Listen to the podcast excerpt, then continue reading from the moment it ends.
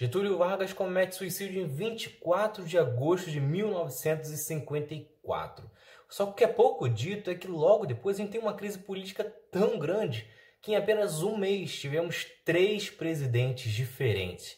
É sobre esse período, entre 1954 a 1956, que falaremos neste episódio. É Pilatos lá na Bíblia quem nos diz, e também faleceu por ter pescoço o infeliz autor da guilhotina de Paris. Você certamente já ouviu que Juscelino Kubitschek enfrentou uma forte resistência quando foi eleito e que quase não assumiu. Só que essa crise política não nasce com a vitória de JK. Ela já vem desde os tempos de Getúlio e dura todo o período de sucessão.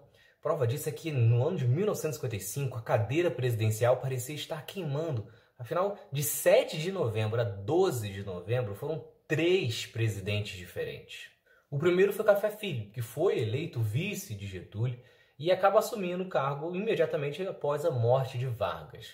Só que ele não estava preparado para o cargo, ele basicamente não faz nada em pouco mais de um ano que ele esteve na presidência e encarando uma forte pressão de uma ala do exército que já queria dar o golpe naquele ano, ele acaba não resistindo e se licenciando, alegando problemas de saúde. Então é isso. Em 8 de novembro, o Brasil tem o presidente morto, o vice licenciado. Então quem assume é Carlos Luz, o presidente da Câmara, que vai entrar para a história do Brasil como o presidente que ficou menos tempo no poder. Foram apenas três dias. O recorde é dele e ninguém chegou próximo disso até hoje. E a razão para esse período tão curto passa pela eleição de JK. Isso porque Carlos Luz começa a levantar a possibilidade que JK não vai assumir, que o exército não vai permitir e que vai dar o golpe.